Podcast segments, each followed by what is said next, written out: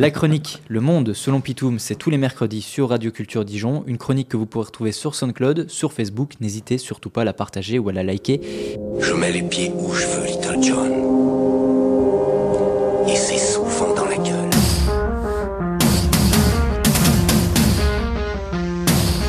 L'électeur du Front National, fouteur de merde institutionnelle, parasite de la cinquième, qui emmerde bien son monde à chaque élection.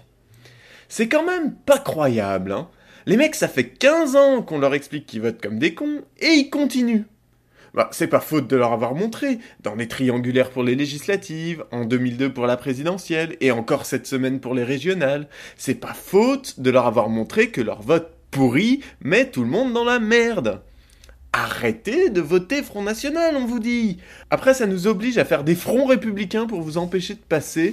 On se retrouve avec euh, le PS qui demande à des gauchistes d'aller voter à droite contre vous et Estrosi qui se pose en choix naturel pour des électeurs écolos. Non mais sans déconner, ça ressemble à quoi? Vous voyez bien que vous foutez le bordel quand même, ça vous a pas échappé, si? Le mépris en plus de l'électeur Front National. Rien à battre du système, de l'alternance et de l'équilibre de l'échiquier politique, et que je te mets mon petit bulletin pour Madame Marine Le Pen, Madame Marion Maréchal Le Pen ou Monsieur Florian Philippot, et que je m'en bats les partis de foutre à mal la République. L'inconscience de l'électeur FN qui ne capte pas qu'il décrédibilise l'ensemble de la scène politique en l'obligeant à se fourvoyer publiquement dans des transactions bassement politiciennes. Non, franchement, l'électeur Front National est super casse-couille, au point de te faire regretter la démocratie. Bon, alors après, c'est vrai que il y a quand même quelques petits détails qui me chiffonnent. Déjà, je trouve qu'on s'inquiète plus d'un parti qui mobilise 15% des électeurs plutôt que des 50% qui ne se retrouvent dans aucune des propositions qu'on leur soumet. Prenons bêtement une comparaison culinaire.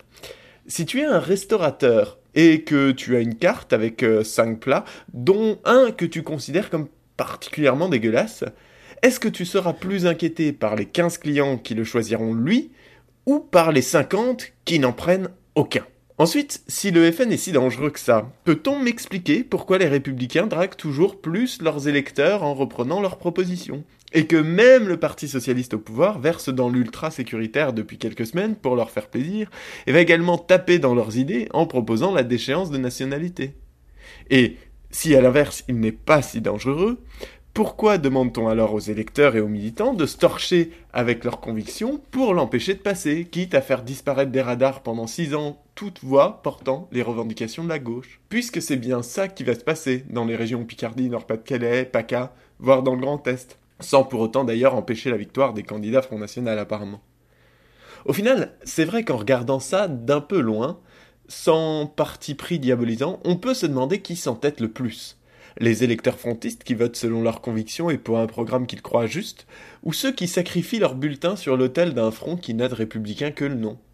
Si on reprend vite fait l'exemple du restaurant, entre les trois personnes qui cherchent à empêcher le quatrième convive de commander ce qu'il veut, en obligeant toute la table à prendre une fondue pour quatre alors que aucun d'entre eux n'aime le fromage, entre ces trois-là et le quatrième qui voulait juste commander ses tripes aux pommes de terre nouvelles, c'est qui au final le plus con? À un moment, ça sert à rien de faire l'autruche, la tête enfouie dans l'isoloir, et jouer les drama queens à l'annonce des scores du FN à chaque élection. Et il serait presque plus judicieux de commencer dès maintenant à apprendre à dire la présidente Le Pen sans vomir. Je mets les pieds où je veux, Little John. Et c'est souvent dans la gueule. C'était la chronique de Philippe Echtebès. On l'a reconnu. Oui, c'est lui. Le monde selon Pitou.